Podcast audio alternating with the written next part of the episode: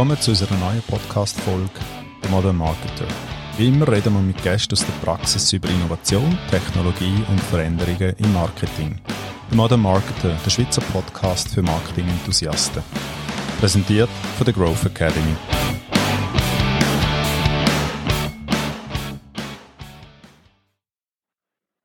So. Verstanden. Herzlich willkommen. Wir sind äh, bei einer dritten Folge vom The Modern Marketer. Heute zu Gast äh, eine sehr interessante Persönlichkeit, Dominik Imseng. Ähm, Dominik ist Geschäftspartner von SmartCard Consulting. Für die, die die letzte Folge nicht gesehen haben, da habe ich den Markus Gretner zu Gast gehabt. Auch ein sehr spannendes Ding. Und die zwei zusammen haben etwas ausgekickt, nämlich ein Buch geschrieben. Ähm, das Buch habe ich jetzt in den letzten Tagen gelesen. Ähm, und ich, ich weiß nicht, ob ich fasziniert soll sein oder erschreckt soll sein, wie einfach wir Menschen gestrickt sind, zum Teil. Ähm, und, und das wird so ein bisschen heute äh, unser Thema sein vom heutigen Podcast. Dominik, herzlich willkommen. Danke vielmals, dass du Zeit genommen hast. Ähm, bin gespannt auf, auf unseren Podcast, wo wir heute ähm, zusammen machen wollen. Ich möchte dir aber gerne äh, die Gelegenheit geben, um dich selber schnell vorzustellen, wer du bist, woher du kommst ähm, und wie du dann schlussendlich auch zu dem Buch gekommen bist. Darko, schon die erste Banne, du hast mich gewarnt, das gibt Banne im Podcast. Wir haben doch eigentlich wollen Hochdeutsch reden. genau. Ähm, ich, ich mache das Intro jetzt aber nicht ähm, auf Hochdeutsch nee. nochmal, sondern so viel verstehen unsere deutschen Freunde. Und für alle, die jetzt das Intro nicht verstanden haben, schickt mir eine E-Mail. Ich schicke euch das, äh, das Transkript dann auf Hochdeutsch.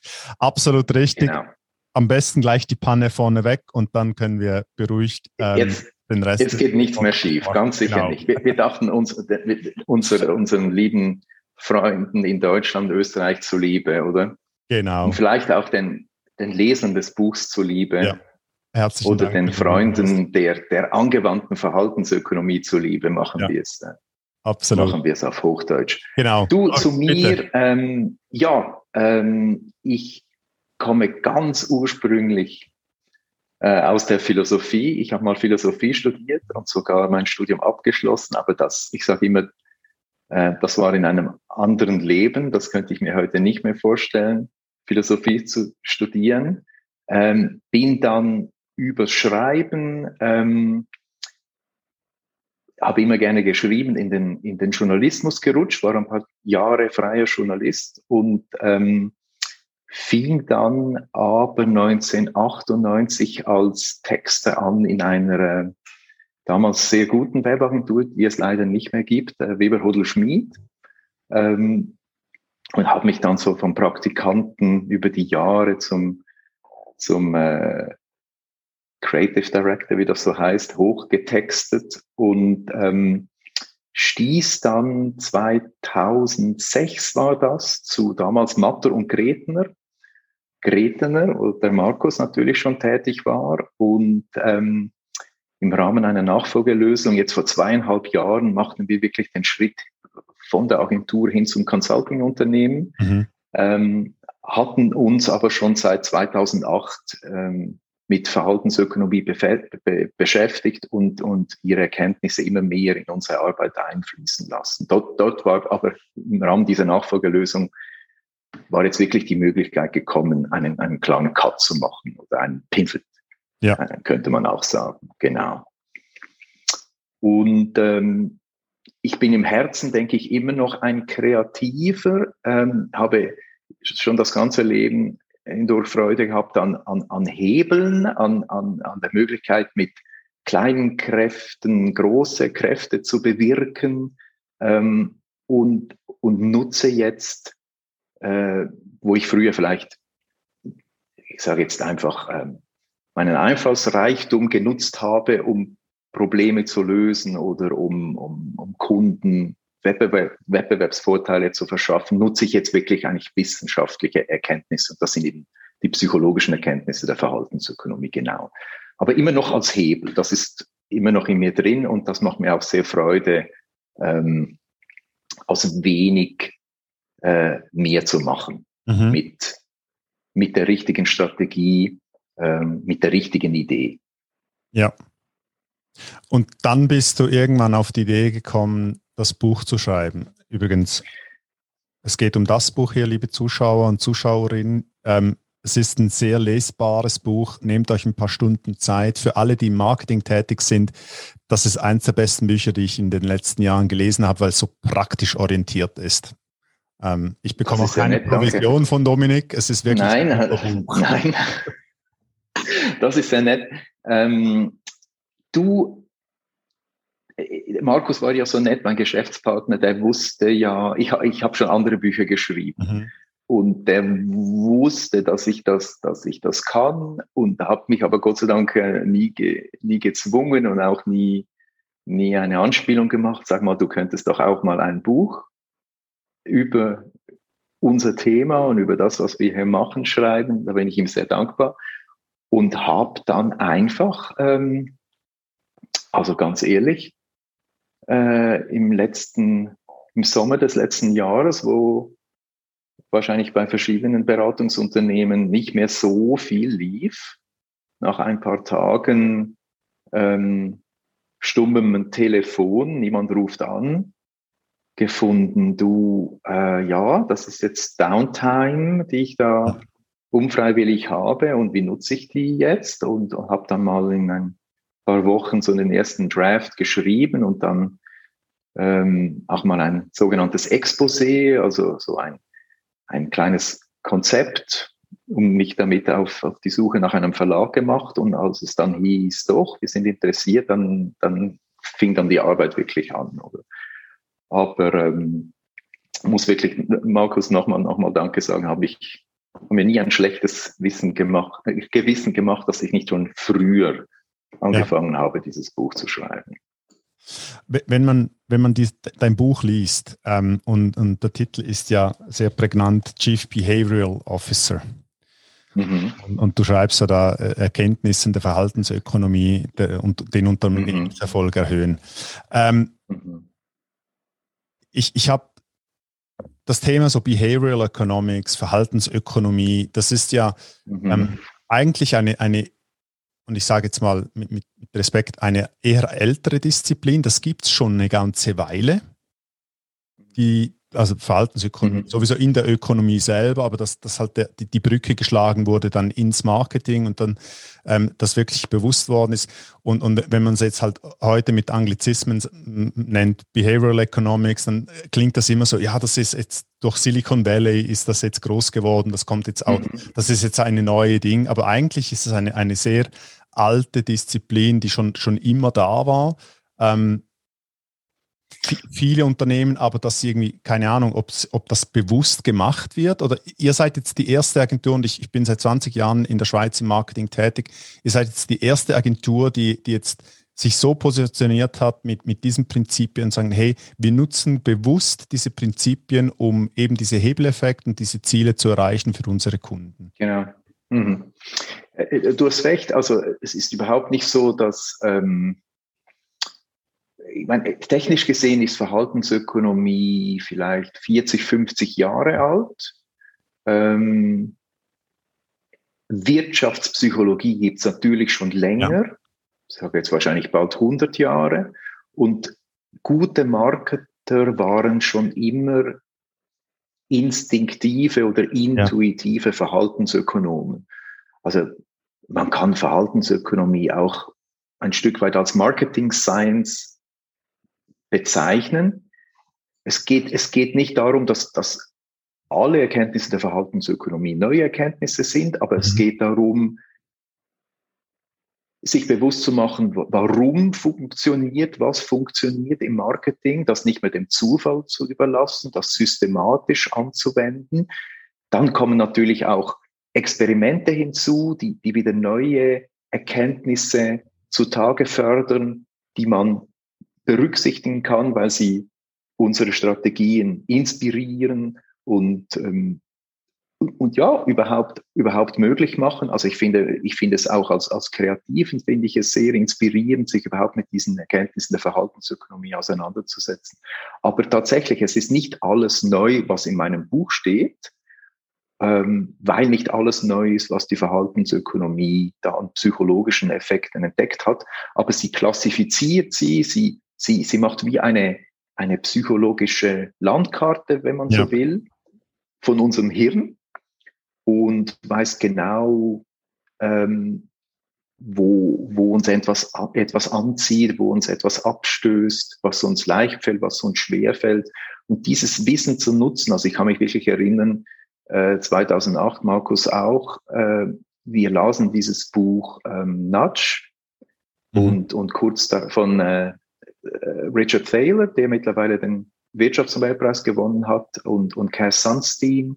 Gleichzeitig las, lasen wir von Dan Ariely uh, Predictably Irrational und uns gingen einfach die, die, die Augen auf, weil, ähm, oder, oder auch die, die Hirne gleichsam, weil ähm, dieses Wissen für viele Marketer, es ist zwar intuitiv vorhanden, aber, aber konsequent nutzen tut es eben bis heute praktisch, zumindest in unserem Kulturraum, niemand. Im angelsächsischen Raum jetzt schon über zehn ja. Jahre.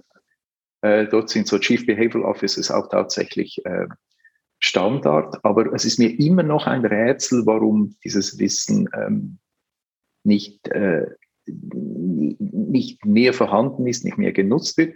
Ich, ich erkläre es mir mit ähm, zwei Biases. Biases sind kognitive Verzerrungen, auf die ich in, meinem Buch auch, ja. auch zu sprechen komme. Und, und einer dieser Biases, von dem ist tatsächlich in meinem Buch auch die Rede, ist der, der, der Status Quo Bias, der Status Quo Bias. Wir wollen keine Veränderung. Ich kann mir vorstellen, dass viele äh, studierte Marketer ähm, mit viel Erfahrung einfach nichts Neues ausprobieren wollen, so vernünftig es vielleicht auch klingen würde, aber ähm, man, man will halt seine gewohnten Pfade nicht verlassen, bleibt lieber auf, auf, ähm, auf diesem Weg. Ähm, und der zweite Bias oder die zweite kognitive Verzerrung ist, ähm, ist Cognitive Load. Wir haben Angst vor, also es klingt sehr kompliziert, Verhaltensökonomie, das sind Wirtschafts- und Weltpreisträger, das sind Psychologen, das klingt vielleicht ein bisschen abschreckend. Ja. Auch viele Bücher zum Thema sind, sind natürlich akademisch. Und diese Cognitive Load, diese, diese kognitive, intellektuelle Überforderung, diese Menge an neuem Wissen, das man da aufnehmen müsste, schreckt vielleicht auch ab. Deshalb ganz bewusst mein Buch, ähm, sehr einfach geschrieben. Ein, ein studierter Verhaltensökonom wird sicher sagen, sehr oberflächlich geschrieben, aber es geht ja einfach darum, äh, einen, einen Eindruck zu vermitteln und Lust zu machen. Und ich habe auch im, im Anhang äh, Lektüreempfehlungen, wenn man dann tiefer in die Materie einsteigen will. Also, aber du hast recht. Äh, warum hörst du jetzt zum ersten Mal davon, obwohl es, wie wir finden, eigentlich ähm, das wirklich das, das wichtigste Wissen für einen Marketer überhaupt ist. Und das zu ändern, das ist natürlich unsere Mission. Wir wollen diese, dieses Wissen von aus dem Elfenbeinturm der, der Universitäten in die, die Geschäftsleitung oder Marketingabteilungen ja. tragen. Das ist unsere Mission. Ist das jetzt etwas, was, wenn ich in die Vergangenheit schaue, dann ist, im Marketing gibt es immer so Wellenbewegungen. Ähm, mhm. In den letzten, ich sage jetzt mal, 10, 15 Jahre ist so die, das ganze mhm. Thema ähm, logisch, logischerweise digital hat einen sehr dominanten, mhm. ähm, dominanten Teil übernommen. Klar. Dann so das Klar. ganze Technologische ist jetzt, jetzt extrem. Man muss, man muss diese Technologie haben, man muss jene Technologie haben. Und genau. ich habe immer das Gefühl, Marketing sucht immer so nach diesem, äh, nach dieser, nach dieser Silver Bullet. Ja. Ähm, genau. Da, da, da, kommt mein, kommt mein Ding, äh, kommt mir das Ding, ähm, das Verhaltensprinzip in den Sinn, dass du in deinem Buch beschreibst, halt, dass der Mensch mhm. oder dass, dass das Hirn grundsätzlich faul ist. Und man, so, mhm. man sucht immer so die einfachste Lösung, weil eine mhm. komplizierte mhm. Lösung verbraucht mehr Energie vom Hirn quasi. Mhm. Ähm, so, mhm. also ich habe es jetzt nicht exakt äh, formuliert, oder kannst du mhm. sich noch, noch, ausführen? Und man, man sucht mhm. dann immer so die einfachste Lösung, also dieses Silver Bullet, und dann gibt es halt immer so die, diese Welle, Wellenbewegung. Genau. Und das, Technologie soll das lösen. Genau. genau. Und das, was Daten die Konkurrenz macht, ja. ja. genau. Und mhm. Daten mhm. sollen das lösen und wir brauchen jetzt Big Data und niemand kann mit dem genau. Data umgehen. Und am genau. Schluss am Schluss des Tages, oder? Und, und Customer Experience ist jetzt auch so ein Begriff, der, der wird links mhm. und rechts rund, uh, Digital Transformation, Customer Experience, Customer Centricity mhm. und so weiter. Und am Schluss des mhm. Tages geht es, wenn man, wenn man alles runterbricht, geht es wieder darum, wer ist der Kunde? Wie verhält er sich? Mhm. Was braucht, mhm. was will der? Was sagt er, dass Ganz er will? Genau. Was braucht er wirklich? Und da, da gehen genau. wir eigentlich dann wieder so zurück auf diesen, auf, auf dein mhm. Buch, wo du hingehst und sagst, guck mal, hier gibt es Prinzipien. Mhm. Ähm, testet doch mal mit anhand von diesen Prinzipien. Ich, ich sehe dieses Buch im Prinzip wie so ein Kompass, der dir sagt, hey, du willst nach Norden. Da musst du verschiedene Wege einschlagen, aber der, der Kompass zeigt immer nach Norden. Und das ist eigentlich das Ziel. Ähm, also, mh. ja. Was, was, was ich so gut fand, dass ich, ich nenne das so ein bisschen für mich wie die, ja, klingt jetzt doof, aber so ein bisschen wie früher äh, drehte sich die Sonne um die Erde und dann hat man gemerkt, ja. also so ist nicht. Und im, im Zentrum, also quasi die Sonne für Markus und mich ist die Sonne des Marketings, was wirklich im Mittelpunkt steht, ist, jedes Unternehmen muss Verhalten beeinflussen. Wenn, wenn jemand noch nicht Kunde ist, ist das ein Verhalten A und wir müssen dazu, ja. ihn dazu bringen, zu Verhalten B bringen, dass er ein Kunde ist. Und wenn er nur einmal kauft, ist das Verhalten A und wenn er immer wieder kauft, ist das Verhalten B. Und wenn er über uns spricht, ist das auch Verhalten B, das ist ja. das, das Zielverhalten, wenn er uns empfiehlt, wenn er, wenn er mehr zu bezahlen bereit ist. Wir müssen Verhalten verändern und wir müssen Entscheide zu unseren Gunsten herbeiführen. Deshalb heißt Verhaltensökonomie häufig auch einfach Decision Science. Wie, wie trifft man Entscheide? Was beeinflusst Entscheide? Und wenn man wirklich im, im Kern all, aller Aktivitäten, aller Marketingaktivitäten Verhalten sieht, ein bestimmtes Verhalten erreichen will oder einen bestimmten Entscheid herbeiführen will, ich finde, das macht alles so viel einfacher, weil man dann auch sieht, was erschwert dann, das muss man natürlich analysieren, wir nennen, nennen das einen Behavioral Audit, was erschwert dann dieses Verhalten oder was fördert dieses Verhalten? Also wir machen wirklich so eine, eine Karte und dann sieht man, da hat es irgendwie die, die, die, die 8000 Meter hohen Berge, die, die, wir schaffen es nicht, die Leute da drüber zu bringen, von Verhalten ja. A nach Verhalten, Verhalten B, oder da hat es den Ozean, oder da hat es die Wüste. Und wir müssen, müssen wirklich wissen, äh, sehen, wo, wo wir Umwege finden müssen, wo wir Brücken bauen müssen. Das macht so, so spannend, oder? Ähm, einfach Verhalten ins Zentrum aller aller Marketingüberlegungen oder Entscheide ins Zentrum aller Marketingüberlegungen stellen, finde find ich für uns macht es viel, viel einfacher und, da, und auch konkreter. Und darum ist man vielleicht auch nicht mehr so, ich sage jetzt anfällig für das neueste Shiny New Technology Object, also die, die neueste Möglichkeit. Äh, ich weiß, du bist im Bereich äh, Martech mhm. ähm, tätig. Das ist natürlich auch immer eben, das klingt immer super und, ähm, und ist jetzt noch sophistizierter und erlaubt noch mehr und dann ist man wie absorbiert und hat die Hoffnung, das bringt jetzt die Lösung. Häufig ist die Lösung dann, dann trotzdem nicht da, oder? Also es nimmt auch wie so ein bisschen Pace aus dem ganzen Rauch, raus, aus dieser ganz, aus diesem ganzen technologischen Wandel und man kann sich wieder, finde ich, mehr fokussieren auf das, was, ja. was eben wirklich, worum es eben wirklich geht. Verhalten verändern, und Entscheide beeinflussen.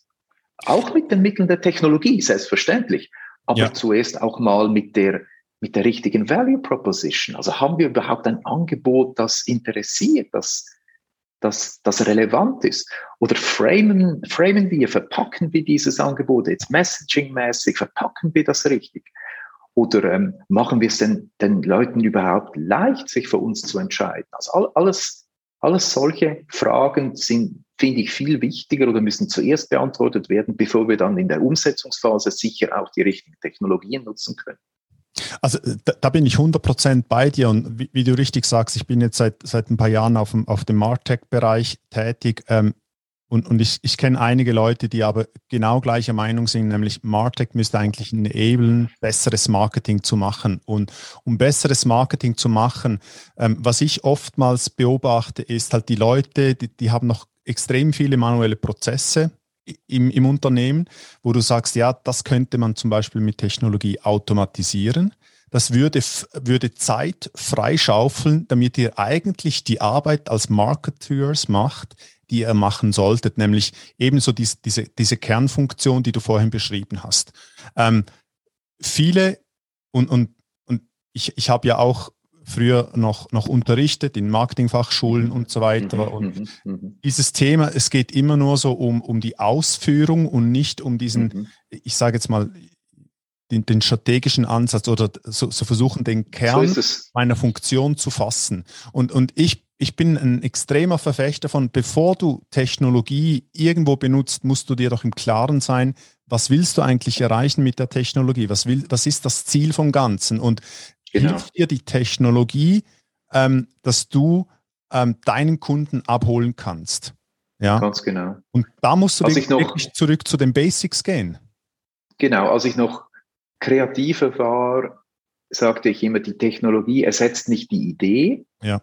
Und jetzt als angewandter Verhaltensökonom sage ich, ersetzt nicht den, den Behavioral Insight oder, oder die, die, Behavioral Strategy. Das Lustige ist auch, eben je schneller sich dieses, dieser technologische Wandel äh, vollzieht, des, desto mehr habe ich das Gefühl, besinnen wir uns in unserer Arbeit auch auf, auf das, was sich nicht verändert, überhaupt nicht verändert, und zwar seit Millionen von Jahren eigentlich ja. nicht, nämlich, nämlich der Mensch, wie der Mensch tickt, dass er eben ein Herdentier ist beispielsweise, ja. oder dass er, dass er Angst hat, äh, etwas zu verlieren. Also das, das finde ich auch das Faszinierende. Also es ist wie man, das ist der, der, der Mensch, wie er sich halt überhaupt nicht verändert hat, obwohl sich rund um ihn herum alles verändert hat und, und, und noch nie so schnell weiter verändert wie gerade im Moment. Das ist wirklich unser Fokus. Der, der, der Mensch, wie eigentlich seit Hunderttausenden von Jahren ist und die, die Bedürfnisse, die, die sich gar nicht im Kern gar nicht so groß geändert haben. Weshalb ist, ist dieses Thema Verhaltensökonomie für Marketeers, wieso ist das, wie ich das jetzt deute, von, von als Externer quasi oder als mhm. Laie in dem Bereich, wieso ist das noch, steckt das noch in den Kinderschuhen? Mhm. Eben, es ist, ich habe es vorhin anklingen lassen, ich glaube, die, weißt du, wenn du, ich sage jetzt, du bist 40, 45, bist eigentlich der, der jetzt ähm, ähm, dieses Wissen als, sage jetzt mal, Marketingleiter nutzen könnte, ähm, willst aber einfach nicht was anderes machen, als du schon immer gemacht hast, als man dir beigebracht hat, als deine Kollegen machen, ähm, als vielleicht auch die, die, die, die, die Prozesse in deinem Unternehmen zulassen. Du willst dann nichts, die Amerikaner sagen schön, don't rock the boat, oder? Du willst mhm. auch Du willst nichts verändern, du willst nicht, du willst nicht als Erster was Neues versuchen. Ähm, das andere ist aber sicher auch, da sind wir wieder bei, bei der Digitalisierung. Ich glaube, ganz viele Marketeers sind einfach randvoll mit Digitalisierungsthemen und ähm, es kommt einem fast ein bisschen vor wie, äh, wie Corona, es taucht immer eine neue, eine neue Mutation auf und bei der Digitalisierung irgendwie immer, jetzt dachte man, jetzt wissen wir doch halbwegs Bescheid und dann kommt wieder ein neuer Trend und jetzt muss ich da wieder Bescheid wissen, oder? Die sind wie absorbiert und haben gar keine neuen, äh, gar keine zusätzlichen Kapazitäten mehr. Wir sehen dass wenn wir in Unternehmen kommen ähm, dürfen, ist es ganz häufig ähm, jemand aus dem, aus dem VR mhm. oder der CEO selbst, der findet, ja. hey, Jungs, also Marketing-Jungs äh, oder Business Development-Jungs oder Product Development-Jungs, Customer Experience-Jungs und Mädels, äh, dieses Wissen finde ich super spannend. Ich will, dass ihr das jetzt ähm, euch anschaut, zusammen mit SmartCard gerne. Ja und, äh, und nutzt, weil, weil es uns einen, einen, einen, äh, einen strategischen Wettbewerbsvorteil verschaffen kann.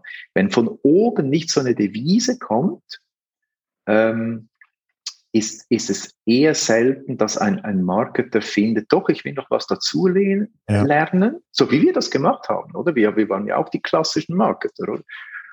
Doch, ich finde das jetzt auch spannend und, und relevant und will mal vielleicht einen Pilot machen, oder?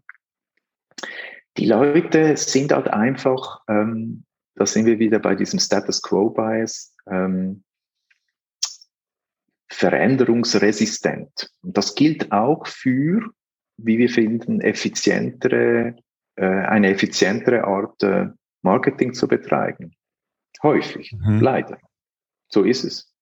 Und es ist ja, wenn man, wenn man ein Buch gelesen hat, es ist ja sehr praxisorientiert. Du bringst extrem viele und gute und vor allem einfache Beispiele aus, aus dem echten Leben, die ähm, teilweise erforscht worden sind, die getestet worden sind. Das, das, mhm. da, dahinter stehen extrem viele Experimente, wahrscheinlich auch im Markt, wo der Markt, mhm. und am Schluss, am Schluss sagt dir der Markt, ob du recht hast oder nicht. Mhm. Die Kunden sagen dir, hast du recht oder liegst du Sicher. falsch? Und dann hast du Klar. in beiden Fällen etwas gelernt.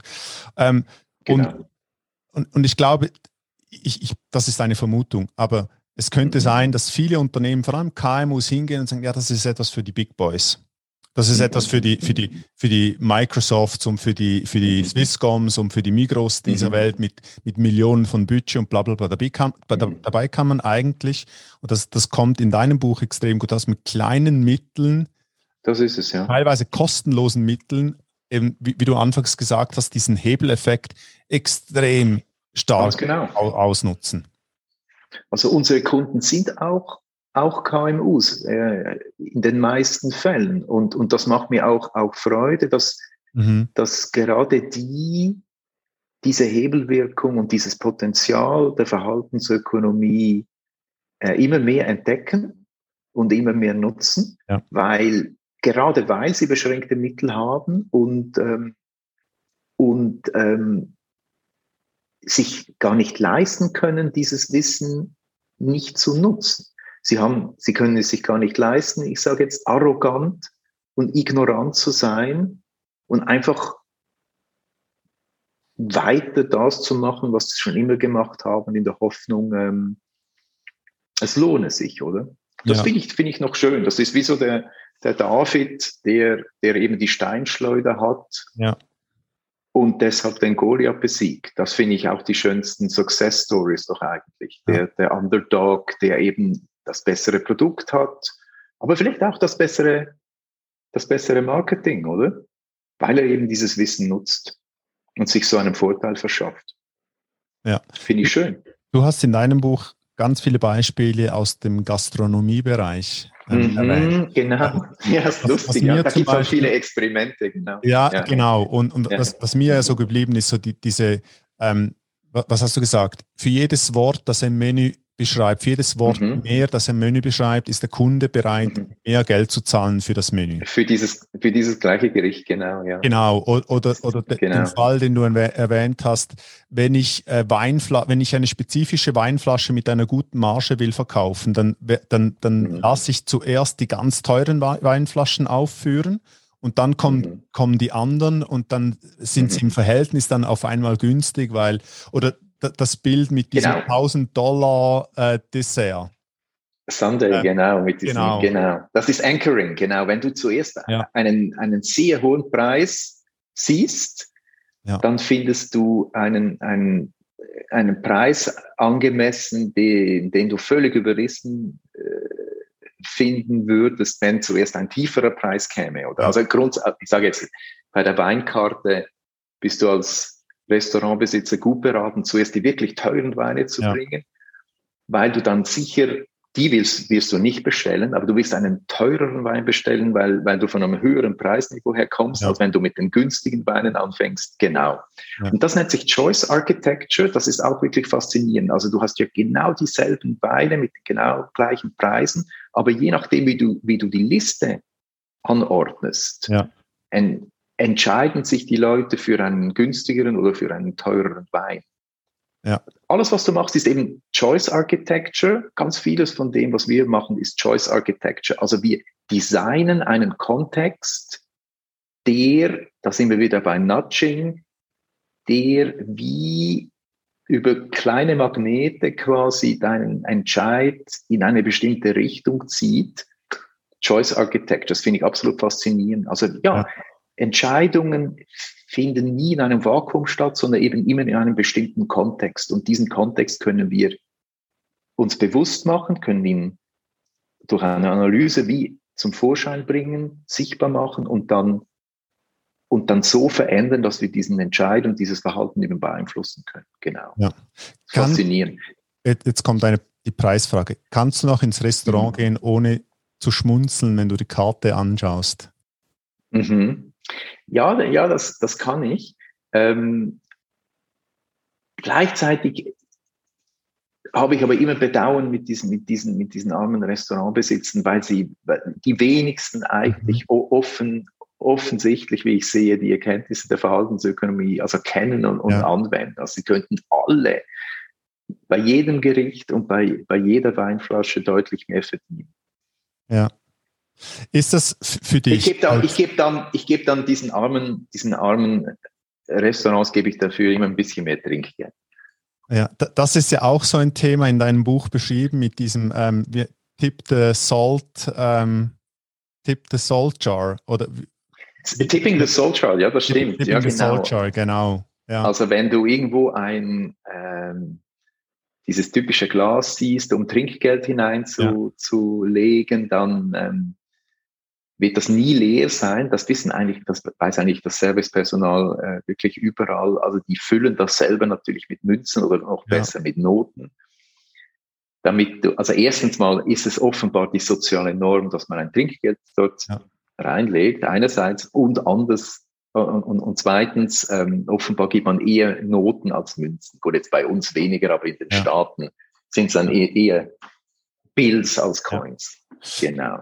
Wie, wie gehst du mit, mit all diesem Wissen, das du jetzt aggregiert hast in den letzten Jahren zu diesem Thema, wie gehst du als, als mhm. Mensch, als Privatperson, als der Dominik Imseng durch die Stadt und mhm. wenn du einkaufen mhm. gehst, wenn du irgendwo hingehst, mhm. ist das für dich dann so, ähm, hier hast du einen Nudge, hier hast du etwas, hier hast du ein Prinzip, hier oder, oder ist, bist du selber auch manchmal so, ah, jetzt bin ich auf diesen, dieses Prinzip reingefallen oder da hat mich jetzt etwas getriggert, das hätte ich eigentlich besser gewusst?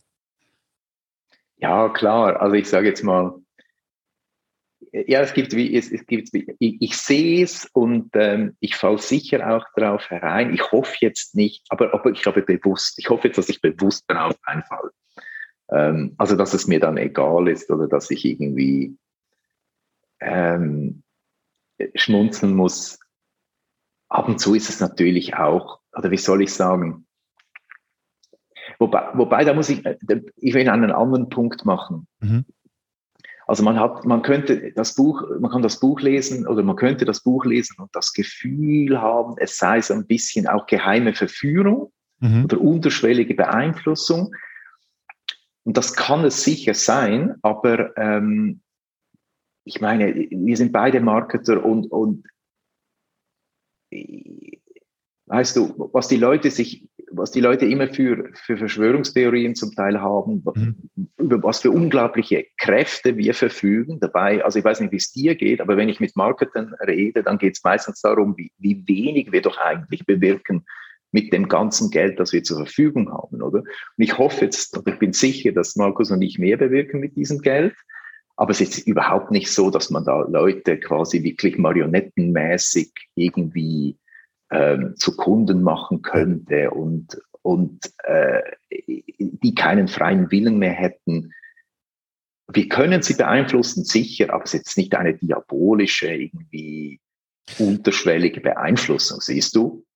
Ja, das. Ähm, das muss man auch mal sagen. Es ist jetzt nicht, äh, genau. ich kann jetzt nicht, äh, keine Ahnung, äh, einen orthodoxen Juden dazu bringen, Schweinefleisch zu essen. Das kann selbst ich nicht ja. mit, mit allen Erkenntnissen der Verhaltensökonomie, oder? Genau. Deshalb auch, der, das gefällt mir persönlich der Begriff Nudging, das, das Anschubsen, das Anstoßen viel besser, genau. als, als wenn wir jetzt da über, über Manipulation sprechen. Ja, das ist dann immer so Definitionssache. Aber ich, ich glaube, äh, wir leben, wir leben natürlich in einer Zeit, oder? Wir, äh, wenn du dich, ich weiß nicht, ob du die Dokumentation Social Dilemma äh, geschaut mhm. hast, Ähm, mhm. Da kommt das halt immer wieder vor, dass natürlich auch, auch ähm, gerade eine Plattform wie Facebook oder Instagram und so weiter, mhm. die Plattformen, die ähm, deren Währung eigentlich die Aufmerksamkeit der Leute sind, genau. die nutzen natürlich auch solche Prinzipien, um möglichst viel Aufmerksamkeit ähm, abzu, abzuziehen. Ja. Sicher, und klar. Es ist, es ist absolut ein, ein Thema, ich glaube, in der Gesellschaft. Ähm, was, mich, was mich wundernimmt, ist, wenn jetzt, wenn, wenn jetzt mehr Firmen anfangen, mit diesen verhaltensökonomischen Prinzipien zu arbeiten, werden wir als Konsumenten und Kunden dann ähm, sensibler darauf, weil es einfach mehr machen? Oder ist das etwas, das wir, weil wir ein, ein, ein mehrere Millionen altes Gehirn haben, eigentlich gar nicht, ich weiß nicht, ob es mehrere Millionen sind, aber bitte alle Anthrop Anthropologen, ja. bitte verzeiht mir meine Unwissenheit. Aber, aber der älteste Teil ist definitiv ein paar Millionen genau, alt, ja.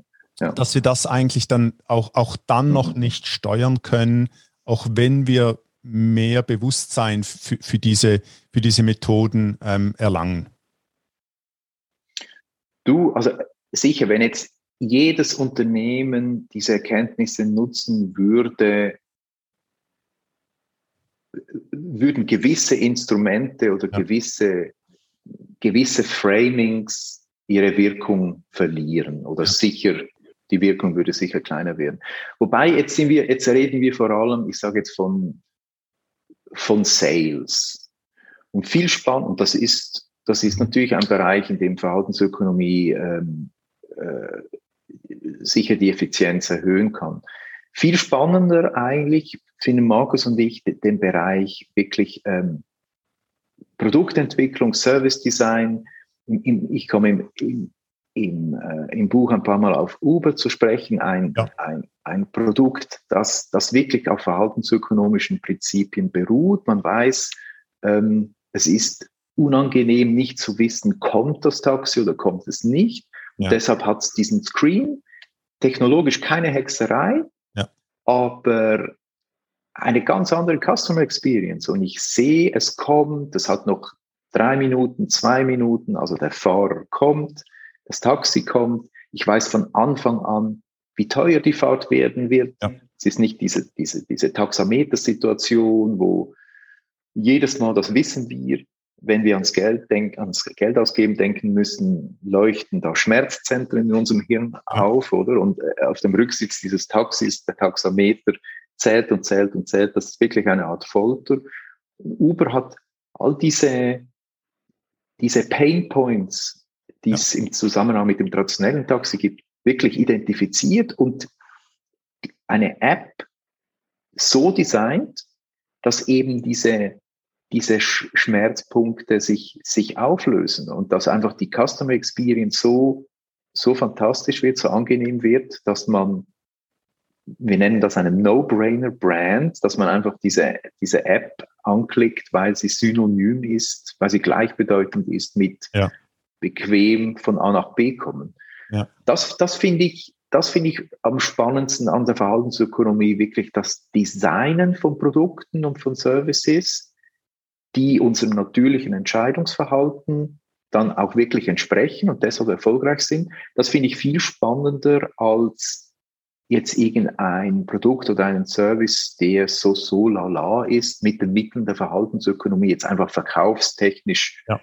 zu optimieren und, und quasi in den Markt zu, zu pressen, sage ich jetzt mit weniger Mitteln, als man ohne die Erkenntnis der Verhaltensökonomie bräuchte, aber spannender ist es, wenn wir früher ins Boot geholt werden, wirklich beim Entwickeln ähm, der Value Proposition oder auch des Business Modells schon dabei sein dürfen. Genau. Ich finde dort, dort steckt auch der, darin steckt auch der größte Nutzen von, von Verhaltensökonomie für uns als Konsumenten, weil wir wirklich bessere Produkte kriegen, die für uns, für unser Hirn designt sind. Ja. Wo würdest du wenn, wenn, wenn du das so formulierst, denke ich automatisch an, an all die großen Unternehmen, auch Schweizer Unternehmen, die jetzt extrem viel Geld in Startups investieren, viele Startups dazu mhm. kaufen, eigene Projekte mhm. lancieren und so weiter. Mhm. Wo würdest mhm. du jetzt wenn, wenn jetzt eine, keine Ahnung, eine CS kommt und sagt, wir wollen eine Abteilung mhm. aufbauen, die sich um Behavioral Economics kümmern, mhm. spezifisch. Wo würdest du sie in der Organisation einer, einer Credit Suisse als Beispiel ähm, mhm. ansiedeln? Das ist ein, sehr guter Punkt. Ähm, eben, man denkt zuerst ans Marketing, ja. man denkt ans Business Development. Wahrscheinlich muss es wie eigentlich deshalb nochmal die, die VR-Präsidenten, die CEOs, die auf uns zukommen. Also um ehrlich zu sein, äh, ich glaube, es, es sollte gar keine Abteilung sein, sondern es sollte ja. wirklich wie, ich, ich, wir nennen das, man spricht immer von AI, Artificial Intelligence, es gibt auch BI, Behavioral Intelligence. Ja. Man müsste wie von oben sagen, wir sind eine Behavioral Company. Ja. Wir stellen wirklich das Verhalten der Menschen, ihre Bedürfnisse in den, in den Mittelpunkt von allem, was wir tun. Und es müsste wie von oben durch alle Abteilungen ähm, runtergehen. Das wäre, das wäre mein Traum, dass es wirklich eine, eine strategische Initiative ist. Ich sage jetzt wie Mobile First oder so Behavior First über alle Abteilungen hinweg. Wenn das nicht möglich ist, ist es vielleicht eine Stabstelle, es ist ein internes Team, ja. das man beiziehen kann. Ähm, eigentlich bei, bei, bei tatsächlich eben allen Projekten, also das Team müsste relativ groß sein. Man kann auch mal einen Testballon natürlich starten, sagen wir mal im Product Development oder, oder, im, oder im Marketing auch eine Möglichkeit. Also man kann ganz, ganz klein mal erste, erste Versuche machen oder man kann finden, hey, das ist wirklich eine strategische Initiative. Wir wollen dieses Wissen nutzen und uns einen Vorteil verschaffen. Es gibt verschiedene Möglichkeiten. Ja. Habt ihr, habt ihr schon mal Unternehmen oder, oder Kunden beraten, im, wenn es um interne Fragestellungen geht? Äh, sprich, mhm. ähm, wir haben eine extrem hohe Mitarbeiterfluktuation, wir wissen nicht, mhm. woran das, das liegt, kommt bitte vorbei und... Ja, sicher, ja. ja. HR, HR ja. profitiert enorm von Verhaltensökonomie, ist, ist, ja, auch, ist ja auch alles Psychologie. Klar, ja. haben wir auch ähm, während des Lockdowns, Homeoffice, ähm, dort die Produktivität hochhalten, okay. Ja, vielleicht kommt ja der nächste Lockdown, wer weiß, oder die ja. Produktivität hochhalten, die Motivation hochhalten, natürlich, ja. ja. Ähm, HR ist definitiv ein, ein Riesenthema. Ich meine, alles, was ein Hirn hat, beziehungsweise alles, was ein Mensch ist, ist unser Thema, oder? Ja. Ob Mitarbeiter, Kunde, dort im Übrigen auch nicht B2B, B2C, ein großer Unterschied, weil letzten Endes, äh, klar, man ist vielleicht noch ein bisschen als B2B-Auftraggeber noch ein bisschen risikoaverser, also noch ein bisschen lieber auf der sicheren Seite, noch ein bisschen konservativer, aber grundsätzlich sind in beiden Fällen halt einfach Menschen, die die Entscheide treffen. Also B2B, B2C eigentlich gar kein großer Unterschied. Wenn du jetzt, wenn, wenn jetzt äh, junge Marketeers zum Beispiel mhm. auf dich zukommen ähm, so wie ich Markus kennengelernt habe, äh, vermute mhm. ich auch du bist offen, wenn jemand eine Frage hat, dann, dann kann er dir schreiben und du bist dann auch gerne ja, eine Antwort zu geben. Ich werde übrigens deine klar. Kontaktdaten an, dann auch an, an, äh, anfügen. Ja, sicher, ja. Klar. alles. Ähm, klar. Was, was würdest du einem jungen Marketer oder einer, einer jungen Marketeer ähm, empfehlen und sagt, hey, das Thema finde ich extrem spannend. Ich möchte da mhm. Wissen aufbauen, ich möchte, möchte da aber auch Fähigkeiten aufbauen. Wie, würd, wie, wie müssten die vorgehen? Mhm. Mhm. Es gibt hinten in meinem Buch mhm. gibt's äh, ein paar Kurse, die ich auf, ein paar Online-Kurse, die ich aufliste.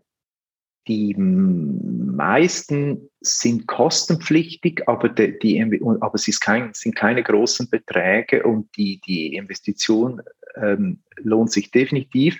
Es gibt nichts auf Deutsch, aber es gibt wirklich ähm, vielleicht eine, eine Handvoll, fünf, sechs, sieben ähm, ja. Online-Kurse, die ganz gut sind von ähm, angewandten Verhaltensökonomen, auch nicht nur, nicht nur akademischen, wo man vielleicht mal 200 Dollar investiert und dann äh, sich diese Lektionen anschaut.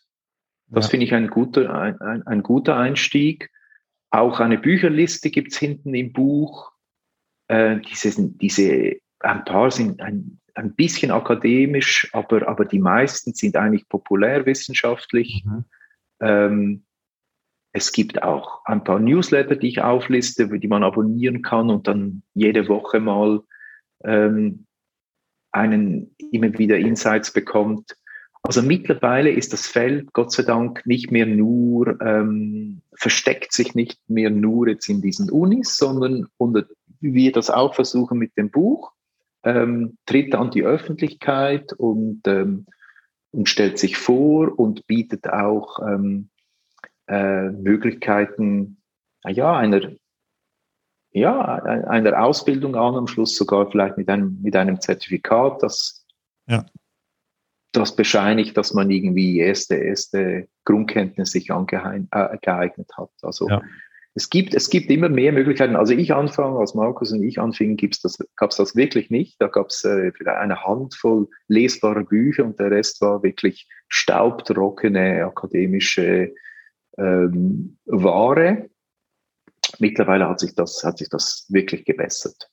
Gibt auch ein paar Verhaltensökonomen wie, wie Dana Rally gerade, die, die wirklich sehr, ähm, sehr verständlich und sehr äh, populär schreiben können. Und, und dann wahrscheinlich so die, die, die beste Lernmethode überhaupt, Learning by Doing, oder?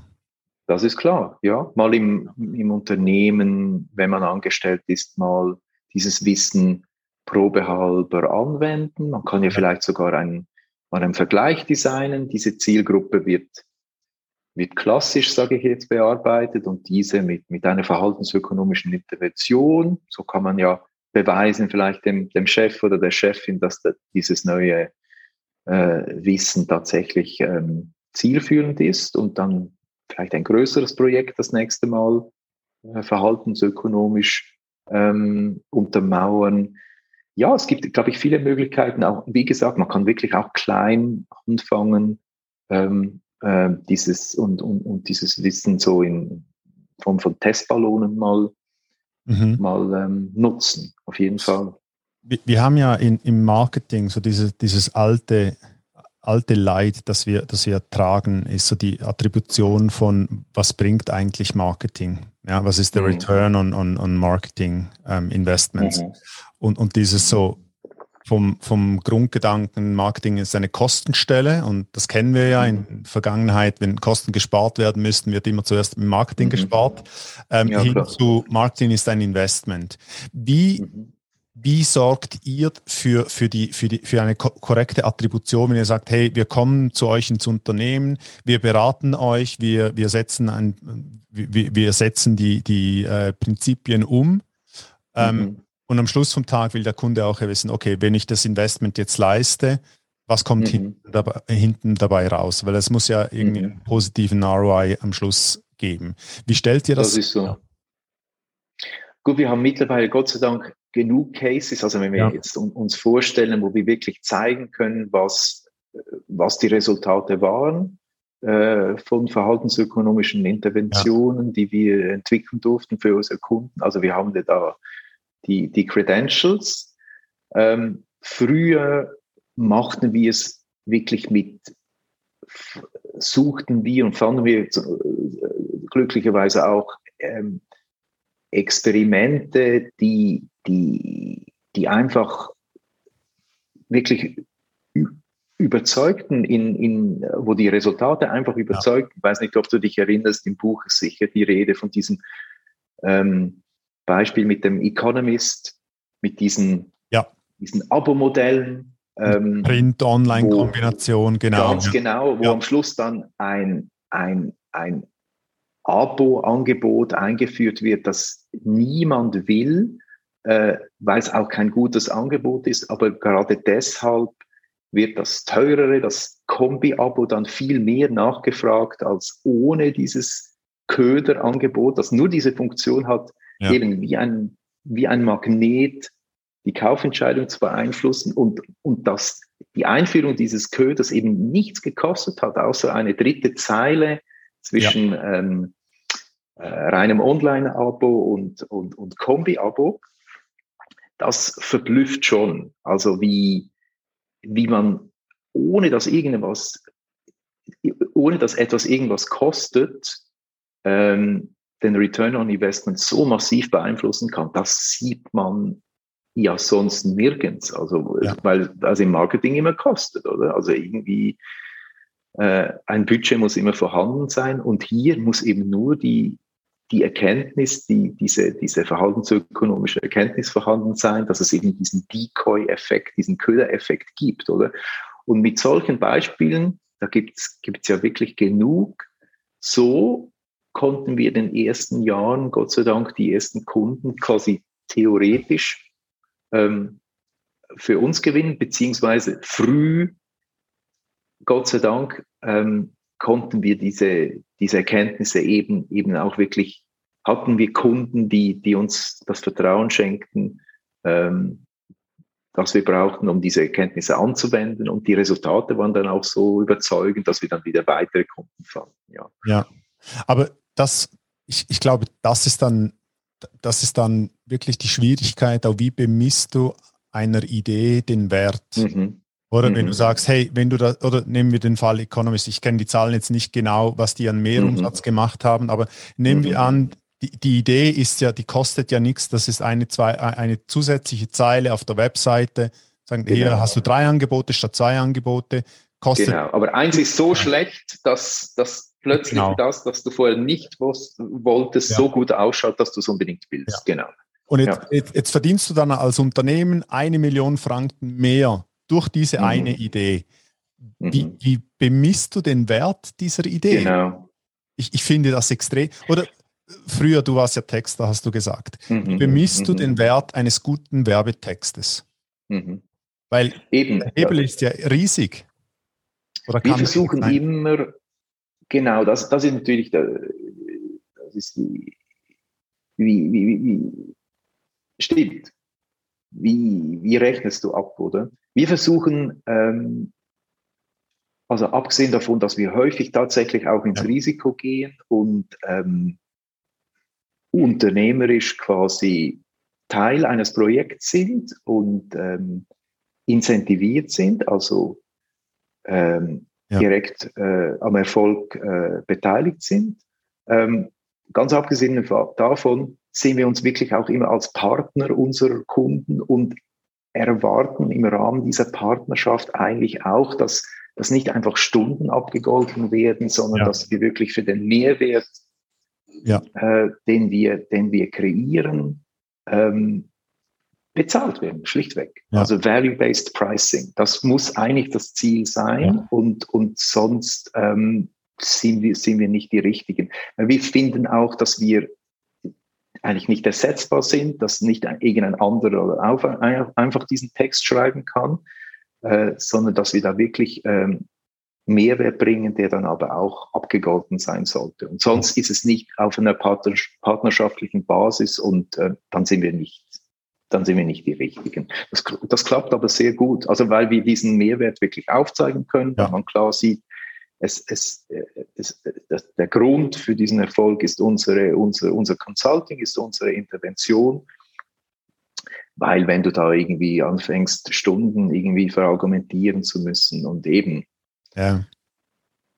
vielleicht hast du eine gute Strategie tatsächlich in, in, in fünf Minuten, aber ähm, du, du musstest 15 Jahre lang verhaltensökonomische Paper lesen. Genau. Damit du eben nur fünf Minuten hattest für diese Strategie. Das ja. muss ja auch irgendwie, das muss ja auch irgendwie ab, abgegolten ja. werden, oder? Eben, äh, es ist halt, ich habe das, ich habe das in der Vergangenheit auch festgestellt, oder da, da, baust du, da baust du eine Expertise auf und mhm. du hast dann fünf Minuten für die Strategie. Ähm, mhm. Der Kunde sieht halt dann nur die fünf Minuten und nicht die genau. 15 Jahre davor, die du investiert hast, die du Expertise, mhm. Expertise aufgebaut hast, die in der Schweiz vielleicht mhm. niemand anders hat, oder? Und mhm. das ist ja auch so dieses, bei einem, bei einem Herzchirurgen, wenn, mhm. wenn, du zu einem gehst, der schon 1000 Herzoperationen gemacht hat und der kostet mhm. aber zehnmal so viel wie, wie einer, der die erste machst, bist du auch bereit, mhm. zehnmal so viel zu zahlen, weil du gehst ja zum Spezialisten. Und beim, im Marketing ist das immer so ein Thema, ja, alle denken, sie können Marketing machen. Äh, alle denken, sie können ja, einen Text schreiben. das, das können wir ja alle. Also es ist wie so diese, die, diese Wertschätzung von, von dem, was, was wir Marketers eigentlich tun, ähm, die muss man irgendwie ins Bewusstsein zurückrufen. Ähm, Dominik, gibt, es, gibt, es, gibt es Themen, wo du sagst, da könnte ich helfen, aber ich lasse bewusst die Finger davon? Ja, klar. Also wir, wir arbeiten jetzt nicht irgendwie, weiß nicht, für die Rüstungsindustrie oder ja. für Zigaretten. Ähm, es, es, es, ist sicher so, dass man, wenn man ähm, dieses Wissen jetzt hat, ähm, sich überlegt, für wen das man arbeitet, für ja. welche Produkte, für welche Dienstleistungen. Häufig ist es aber wirklich tatsächlich so, dass wir diese selber mitentwickeln dürfen. Also da, da ähm, kommen wir, kommen wir ganz früh, irgendwie werden wir Gott sei Dank ins, ins Boot geholt. Ja, also mit, mit Wissen ist immer Verantwortung verbunden, natürlich. Aber wir sind jetzt nicht, ähm, das ist der Vorteil vielleicht eben, dass, dass nicht alle Branchen jetzt äh, ja. dieses Wissen bereits nachfragen. Gott sei Dank genug oder genug Unternehmen. Aber wir sind jetzt noch nie in die Lage geraten, ah, sollen wir jetzt wirklich für die arbeiten oder so. Aber würden, würden wir dann sicher diskutieren. Ja, das ist ja, so, ja. Okay. Gibt es, gibt es Unternehmen, wo du sagst, ah, wenn wir mit denen zusammen, A, wenn wir mit denen zusammenarbeiten könnten, A, könnten wir helfen, B, wäre es wirklich eine, eine coole Customer äh, Case, wo du sagst, ach, das wäre cool, wenn wir. Mhm. So Traumunternehmen. Ich, ich hab, wie? So Traumunternehmen, Traum. Genau, so eine, so eine ich, ich habe ja persönlich auch so eine Bucketlist an Unternehmen, sagt, das ist Wirklich, ja? ja, mit denen mal zusammen, weil es einfach coole Brands sind. Ja, coole Brands. Also für mich zum Beispiel, ähm, als, als, ja. kleine, als, kleine, Hintergrundinformation, da, da, ich finde Sonova einer der besten Brands überhaupt. Mhm. Ja, ähm, aus dem einfachen Grund, weil ich vor fünf Jahren äh, 50% Hörverlust hatte. Und, mhm. und ich war so mhm. Tester für, für Sonova-Produkte. Also ich habe mhm. ein Sonova-Produkt getestet, konnte aber glücklicherweise meine Ohren operieren. Aber ich weiß, wie es ist, wenn du schwerhörig bist. Ähm, mhm. und, und, und Sonova ist für mich so ein, ist gegenüber von mir hier in Stäfa, in, in, dein, in deine Richtung. Und, und Sonova ist für mich so, so, ein Love-Brand, ja. weil mhm. halt diese, mhm. diese persönliche Beziehung zu, ich habe ein Gerät mhm. getestet, ich weiß, wie es ist, wenn du schwerhörig bist mhm. und so weiter. Und, und da sage ich mhm. immer, wenn ich mit, das ist einer meiner Brands auf meiner Bucketlist. Ich will mit Sonova mhm. zusammenarbeiten. Irgendwas. Wirklich? Ja, genau. Äh, muss ich jetzt ganz ehrlich sagen, so eine Bucketlist habe ich nicht. Ja. Ähm, vielleicht hat sie Markus, aber nein, das, vielleicht ist das meine journalistische äh, Vergangenheit. Mich interessiert halt einfach viel. Ich finde ja. letzten Endes jedes Unternehmen spannend und ja alles, was die machen.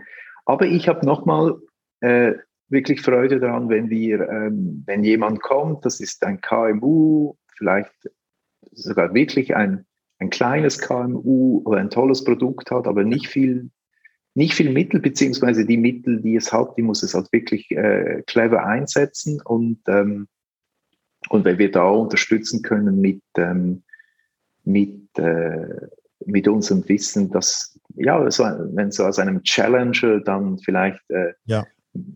wenn der langsam äh, nicht mehr ignoriert wird von den größeren Playern, sondern plötzlich ernst genommen und vielleicht sogar gefürchtet wird, das finde ich, das sind die Success Stories, die, okay. die mir am meisten Freude machen. Und da kann es um alles gehen. Ja. Also wie gesagt, ich kann mich wirklich für vieles interessieren. Oder? oder äh, so, so, Unternehmen, wo du, wo du nie erwarten würdest, dass die, dass die euch anrufen, ähm, wo du sagst, das ist ein spannender Use Case, weil es einfach ja. unerwartet ist. Ja, klar, macht ja. mir Freude. Okay. Sicher, cool. ja. Jetzt hast Wer du weiß, das, ja. das Buch ist, ähm, wann hast du das Buch veröffentlicht? Wann ist das Ende August. Ende, Ende August, August, genau. Mhm. Ähm, und jetzt ist es ähm, seit seit Ende August draußen. Ähm, kann man das? Drei Monate, hä? September, Oktober, November, ja, genau. Zeit, ja. Zeit fliegt. Ähm, mhm. Kann man das in der Schweiz im Orel Füssli oder online Selbst, logischerweise? Im Orel Selbstverständlich. Es ist äh, erfreulicherweise wirklich eigentlich seit drei Monaten dabei auf books.ch, also ja. Füßli, eigentlich immer bei den Marketingbüchern so Top 5 oder so. Okay, cool. Äh, natürlich, es ist überall erhältlich. Vielleicht liegt es auch schon auf im Laden und sonst bestellt ja. man sich ja gerne und natürlich auch in anderen Online-Shops. Das gibt es überall, ja. ja. Also genau. ich habe. Es auch als E-Book, gibt es auch als E-Book. Ich habe zwei, drei Unternehmen, die mir auch persönlich am Herzen liegen. Ähm, die könnten hiervon sicher profitieren. Ich werde das dann als Weihnachtsgeschenk verpacken. Ich finde das Sehr Buch nett. super. Die Frage ist, was kommt, was kommt, nach dem Buch? Kommt noch eins oder ähm, kommt, kommt irgendwie hm. ein Kurs oder irgendwie so, so ein, so ein, äh, so ein kohortenbasiertes Training? Ähm, ja, das stimmt, das stimmt. Was erwartet ja. du?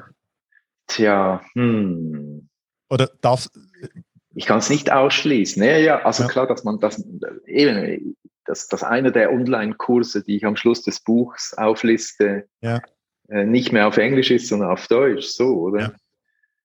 Ja. Ähm, ich kann es wirklich nicht ausschließen. Ist natürlich immer mit viel Arbeit verbunden, aber, aber never say never. Ja, grundsätzlich ja, sonst würde ich keine, keine äh, Bücher schreiben, Fachbücher schreiben, äh, also Fachbücher, Sachbücher schreiben ähm, ich, ich lehre gerne, ja klar, ich mhm. teile gerne das, das, das, das Wissen, das wir haben und äh, ich hoffe, es kommen auch weitere Cases hinzu.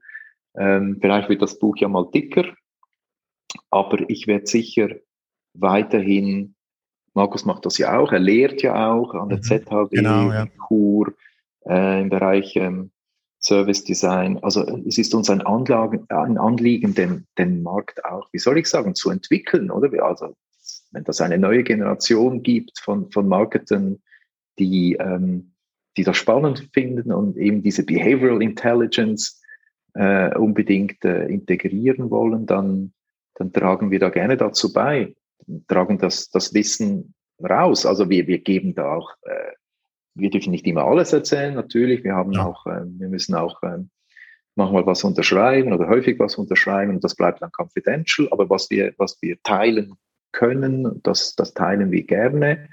Ähm, es, es ist immer noch, es steckt immer noch in den, in den Kinderschuhen, dieses, dieses Feld oder die praktische Anwendung im Business, dieses, diese ja. Erkenntnisse. Und wir tragen gerne dazu bei, diesen, diesen Markt zu entwickeln.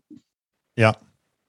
Ich, ich denke da halt eben an, an die ganzen Marketing-Fachleute, Marketingleiter, die jedes Jahr ihre, ihre Zertifikate und ihre Diplome erhalten und, mhm. und wenn ich, wenn ich diese Bücher anschaue, also ich, ich bin schon froh, wenn da irgendwie so zwei, drei Seiten über Marketingtechnologie drinsteht, äh, geschweige mhm. denn irgendetwas zu lesen über Behavioral Economics. Äh, da sind wir, glaube mhm. ich, gerade in der Lehre, in, die, in, dieser klassischen Lehre noch ganz weit davon entfernt. Ich, mhm. mhm. das ist etwas, was ich mir wünschen würde, dass, dass halt die Lehre, die, all die jungen Leute, die jetzt rauskommen mit ihrem Diplom, mit ihrem, mit ihrem Wissen, die, die mhm, dann mit mhm. Fähigkeiten füllen müssen, dass Unbedingt. das halt auch, auch viel früher während der Ausbildung oder Weiterbildung Zugang zu diesen Informationen mhm. hat und dass das vielleicht irgendwann auch Teil der, der Weiterbildung sein müsste, weil. Finde ich auch, unbedingt, ja. Ist etwas Essentielles.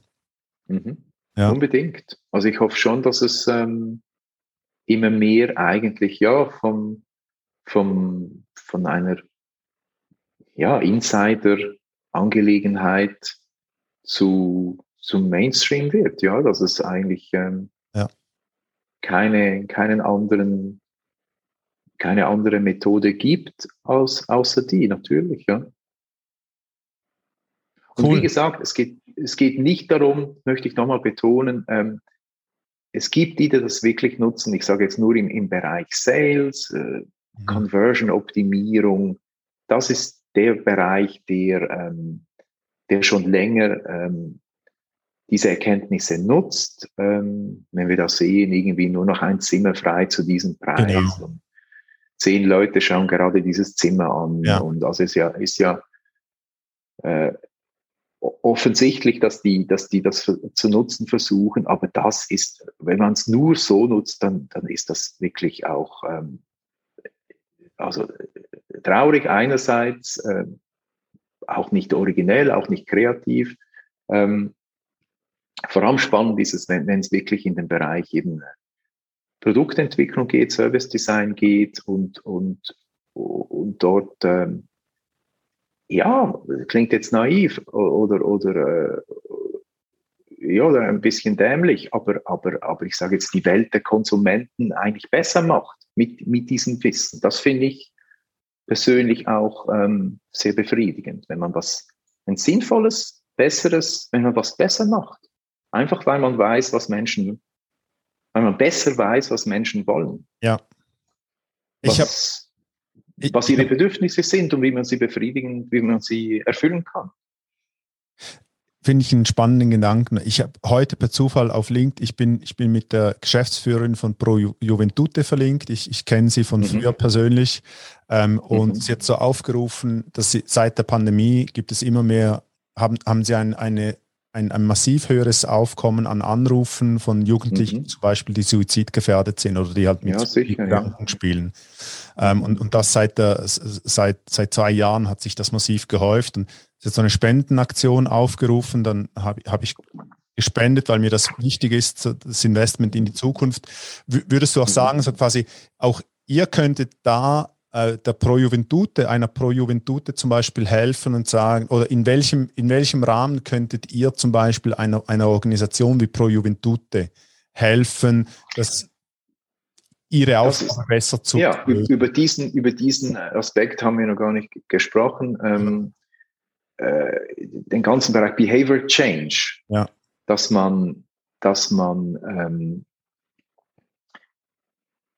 wir kommen im Übrigen, der, der allererste Case, noch bevor wir die Verhaltensökonomie entdeckten, der aber voll verhaltensökonomisch eigentlich aufgebaut war bei uns, war ähm, für die ähm, Gesundheitsförderung im Kanton Zürich. Das, das, äh, Bewegung, Ernährung, Entspannung. Ja. Genau, das war in den, mit den Trans, das war schon in den 90er Jahren, in den ja. frühen Nullerjahren. Ähm, schon da haben wir mit Nudges äh, gearbeitet ähm, und, und statt mit dem Zeigfinger, du musst irgendwie, du musst abnehmen oder so, äh, die Leute situativ äh, zu mehr Bewegung irgendwie inspiriert etc., zu gesunder Ernährung, auch zu psychischer Gesundheit zur Entspannung. Also natürlich kann man dieses Wissen ähm, auch, ich sage jetzt für äh, im Bereich Gesundheitsprävention, Suizidprävention überhaupt, ähm, also nicht nur die Leute irgendwie mit, mit tollen neuen Pro Produkten glücklich machen, sondern also auch gesünder machen oder auch psychisch gesünder machen. Natürlich kann man das, das ja. Wissen auch dort definitiv anwenden, ganz klar, ja. Ja, okay. Unbedingt, ja. Ähm, find, find wie, wie, gesagt, also es, es, geht, es geht wieder, wieder um, um menschliches Verhalten und ähm,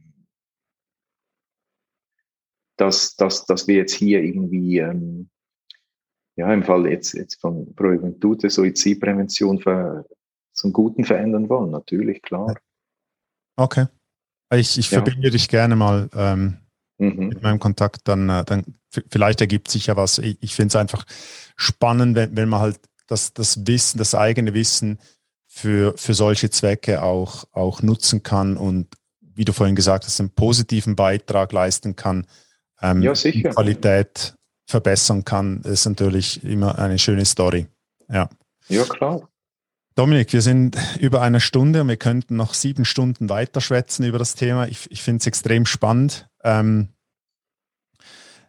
wollen wir das so machen? Ich würde gerne mit dir und Markus ähm, in absehbarer Zukunft, Anfang nächstes Jahr, irgendwann so drei, vier Monate, äh, vielleicht nochmals einen, Podcast machen zu dem Thema und, und weiterführen, was so gelaufen mhm. ist und, mhm. und vielleicht einen kleinen Beitrag dazu, äh, dazu mhm. äh, bringen, dass, äh, dass das Thema breiter mhm. aufgestellt wird in, bei den Marketeers. Mhm. Ähm, vielleicht kriegen wir auch irgendwie hin, dass das Pro Juventute davon ähm, profitieren kann in Zukunft.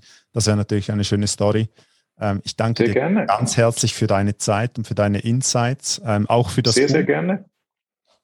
Bevor, bevor ich dir das Schluss, Schlusswort gebe, ähm, für alle, die, die sich für Marketing interessieren, das Buch soll Pflichtlektüre sein. Ähm, ich sage das jetzt einfach so mit dem Zeigefinger erhoben, Dankeschön. aber lest wirklich das Buch. Es ist, äh, es ist nicht zu dick, also es ist sehr schön lesbar und, äh, und es hat ganz viel praktische Tipps und Tricks, wie ihr mit wenig Mitteln schnell auch im eigenen Unternehmen ähm, Sachen bewegen könnt, positive Effekte auslösen könnt.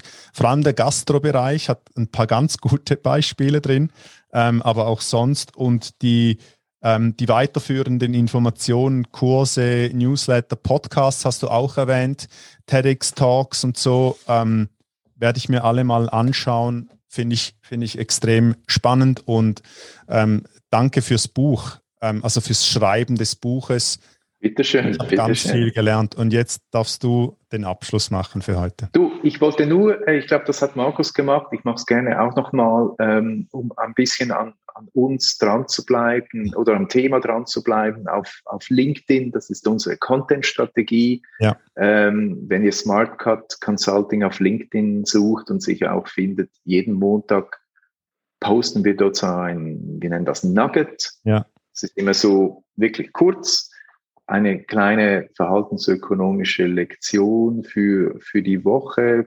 Beispiele. Ähm, und äh, es gibt auf unserer Webseite smartcut.consulting. Mhm. Wenn ihr in den, ins Menü geht, äh, die Academy, da könnt ihr euch anmelden für einen äh, kleinen Kurs. Da kriegt ihr fünf E-Mails knackige E-Mails äh, je eins in der Woche und das sind das ist eine kleine Einführung, also eine mini, mini, mini, mini Version meines ja. Buchs in fünf äh, E-Mail-Lektionen über fünf Wochen hinweg, auch so als, als Teaser und irgendwie Einstieg ins Thema. Ja, bleibt an uns dran. Ich glaube, dass wir immer wieder, eben das gehört dazu, wir wollen den, wir wollen informieren, wir wollen irgendwie ähm, das, was wir machen, nach außen tragen, bleibt an uns dran. Und, ähm, und äh, hoffentlich lernen wir uns ja mal kennen, wer weiß. Also ihr könnt, ihr könnt anrufen, äh, wenn ihr Fragen habt, könnt ihr, könnt ihr euch an mich wenden. Äh, ich helfe gerne weiter mit, mit Tipps, wenn sich jemand für das Thema interessiert. Ja, auf jeden Fall. Ich werde ich werd deine Kontaktdaten dann auch in, in den Podcast mhm. beschrieben und so weiter dann ähm, mhm. publizieren. Ähm, mhm. Nochmals für alle, die das Buch kaufen wollen, gib bitte auch ein, ein, ein Rating ab auf Amazon. Ich glaube, du äh, das ist sehr nett. weist auch darauf sehr hin, nett. einem Buch als kleiner Nudge das, von deiner Seite. Genau, Social ähm, Proof. Genau. genau, der Social Proof. Ähm, genau. Es lohnt sich wirklich, das Buch zu lesen. Ähm, Dankeschön. Dominik, bleib ganz kurz dran. Ich stoppe jetzt ich die, die, Aufnahme. Ähm, bis zum nächsten Mal bei The Modern Marketer. Heute mit Dominik Imseng von SmartCut Consulting. Ähm, das Buch heißt Chief Behavioral Officer. Go buy it. Dankeschön. Bis zum nächsten Mal. Tschüss. Das ist eine weitere Folge der Modern Marketer. Danke fürs Zuhören. Beim nächsten Mal erwartet euch wieder ein spannendes Gespräch über modernes Marketing mit einem interessanten Gast. Bei Fragen zur heutigen Folge, Themenvorschläge oder Feedback schreiben wir per Mail an darko at growth-academy.ch oder besucht uns einfach auf der Webseite www.growth-academy.ch.